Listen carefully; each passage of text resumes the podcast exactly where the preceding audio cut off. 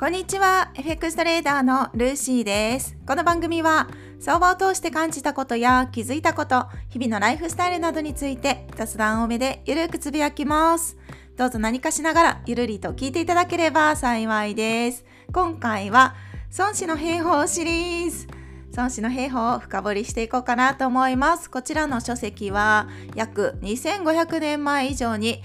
孫子が書かれた兵法ですが今現代のビジネスパーソンでも広く応用できるような内容が書かれている書籍です。そして FX でもリンクできる部分、リンクする部分がたくさんあるので、こちらをですね、FX と合わせながら確認をしていこうかなと思います。では、今回は、腐敗の体制を築けというトピックになりますね。では、現在、現在じゃない、昔の言葉で読み上げます。かつべからずもう一回。かつべかざるをなすも敵をしてかつべからしむることあたわず。はい。現代語訳します。必勝の体制は築けても敵軍に必敗の体制を取らせることはできないということです。ちょっと昔の言葉が難しかった。早口言葉できないタイプの人ですけど はいこれはですねまあ私たち敵軍に対して望むことができないこととしてあのあ敵軍じゃないか、まあ、自分自身は必勝の体制を築けても敵軍に必敗だから敵軍が必ず負ける方法これはありませんっていうことなんですね。はいまあ当たり前っちゃ当たり前なんですけどそうなんですよ全てに対して、まあ、FX もそうですけど自分のことは管理できるけれどもそれ以外のこと自分以外に関しては管理外にあるので、まあ、どうもできないっていうことですよね。まあ、そんな中それでもあの必勝買っていく方法を見つけていくのがこの孫子の兵法なんですけどまあ、とにかく孫子はですね常に守備を重要と考えた人なんですね。なのでこの腐敗の体制私たち自分たちが、ま、負けない方法こちらを築いた上で戦いに挑むことを決意したわけなんですね。なのでえっ、ー、とそうそう何かっていうと相手の敵軍が乱れが生じるまでひたすらに待つっていうことがポイントです。だから攻撃をむやみに出すっていうことはしません。はい。相手が崩れる瞬間を見て一気にこう攻めていくっていうのが戦略なんですね。でこれを FX に置き換えて考えた時まずは相手っていうのがまあ、逆ポジションのチームだとしましょう。ショートエントリーを持ってるのであればショートポジション持ってるならロングポジションだとしてその相手方がですね崩れる時が時を狙ってエントリーをすると、まあ、ショートポジションが利確できる確率が高くなる。じゃあその時崩れる時っていうのは何なんだろうか？っていうとですね有名なダウ理論というものが適用できたりもする。かもしれないですよね。まあ、ダウ理論皆さんご存知かと思いますけれども、まあ、言葉で言い表すとショートエントリーをするのであれば前回の押し安値ですかね上昇する時に押し安値といって押し目をつけてまあ、波打ちながらって言ったらいいですかね、まあ、ジグザグ上昇していくわけなんですけどその上昇して押し目押したところをですね次加工して下に割ってきたらですねそしたらトレンド転換が起きたんじゃないかとあのロングポジション保有してる人たちは見る場合もあると思います。もちろんショートポジションもそうですけど、まあ、どちらにしてもチャートを読むっていうその、まあ、テクニカル分析っていう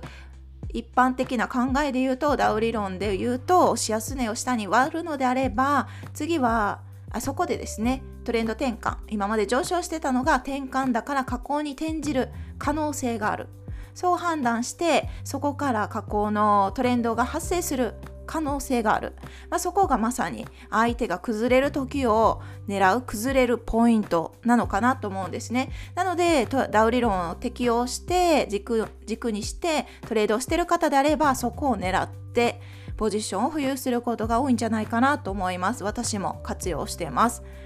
それがチャンスまで待つってことなんですけどね。で続いて戦力が互角の場合、まあ、相手方と自分方ですよね。自分のポジションと相手のポジション。こちらが戦力が互角の場合は我慢比べになるとこちらの書籍孫子の兵法には書かれてます。そして我慢比べをして先にしびれを切らした方が負けなんですね。ということははい、チャンスまで待てるかどうかがポイント。そうなんですよ。トレーダーとしての腕の見せ所になってきます。まさに初心者トレーダーであるあるのポジポジ病の逆をするっていうことになってきます。いかに待てるかっていうところですかね。そうなんですよね。まあこれができるかどうかで勝ち続けられるかもしくは負け続けるかっていうどちらかにこう道が分かれるきっかけになるポイントなんじゃないかなと私なりには思います。まさに私もですね、まあ、ポジポジ病も発生しましたよ。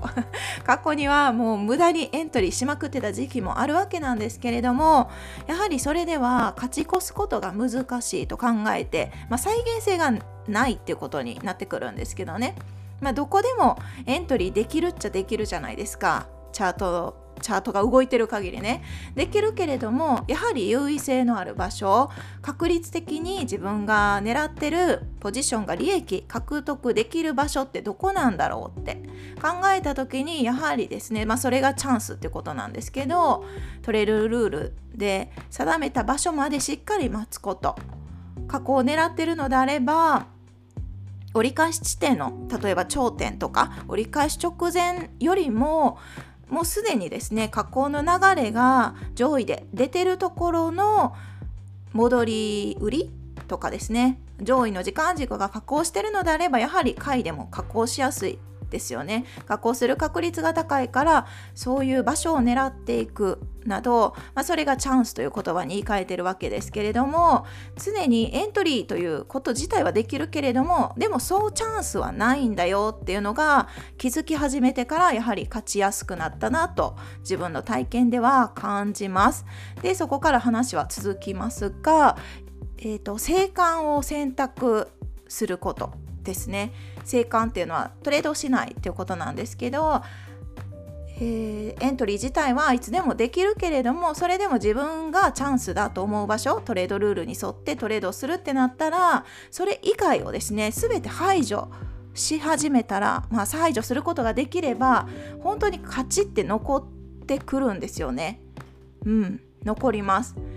無駄なエントリー無駄。余計なことをしなくなったら本当にね利益って残りやすいんですよ。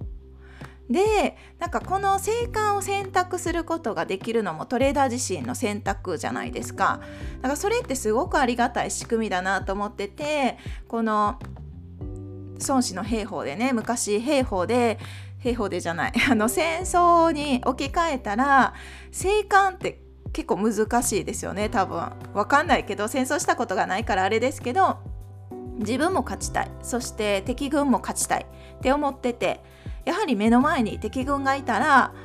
戦争が行われて生還って多分ないと思うんですよね。戦争が起きて、まあ、殺し合いになってどちらかが勝つまでやるっていうことになると思うんですけど FX においてはそういうことを選択しなくていいじゃないですか。昔の私はねめっちゃ果敢にエントリーしてて攻めてたわけなんですけどだけどそれじゃなかなか勝ち越すのが難しいと気づいてからやはりチャンスじゃない場所では生還する。それを選択するようにしたんですね。当時まあエントリー根拠が薄かったっていうところもだしトレード自体に慣れてなかったまあいろいろ理由はあるんですけれども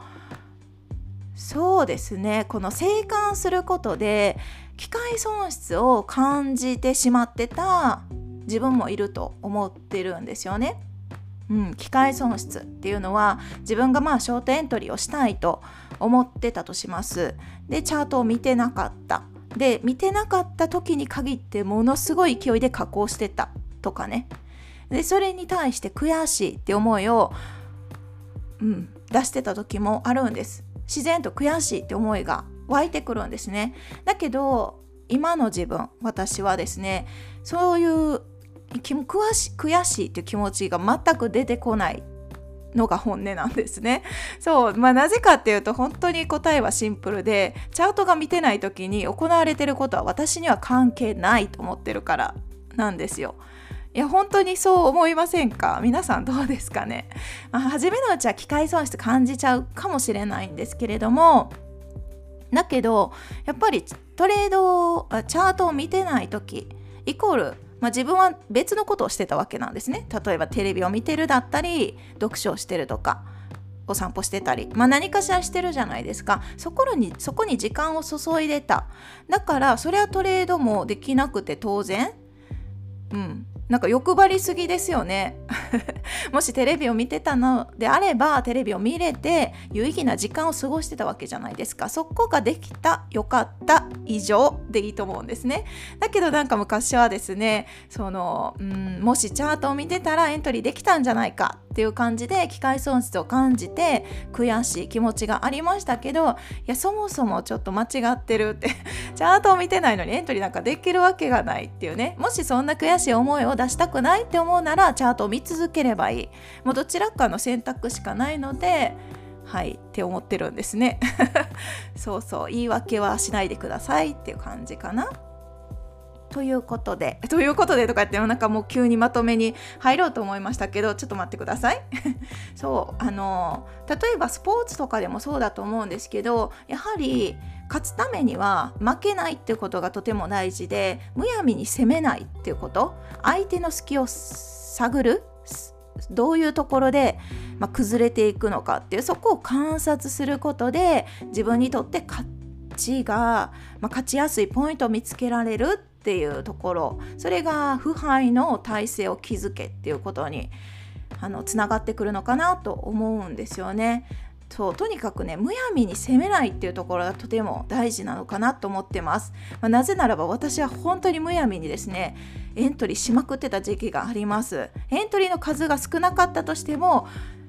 まあ、なぜかロットをねゴリッとゴリゴリっと上げて トレードをしたりして自爆をしてた過去がございます。はい、なので自分の戒めとしてお話をさせていただきました。ということでチャンスまで。待ちの姿勢で待機することが何より大事です。生き残るために守備の強化。これですね。まずは生き残ること。そしてそこから経験値がたまれば利益は自動的に自然についてくるのでまずは生き残る。もうそれです。はい。生き残るために守備の強化をしていきましょう。ということで今回は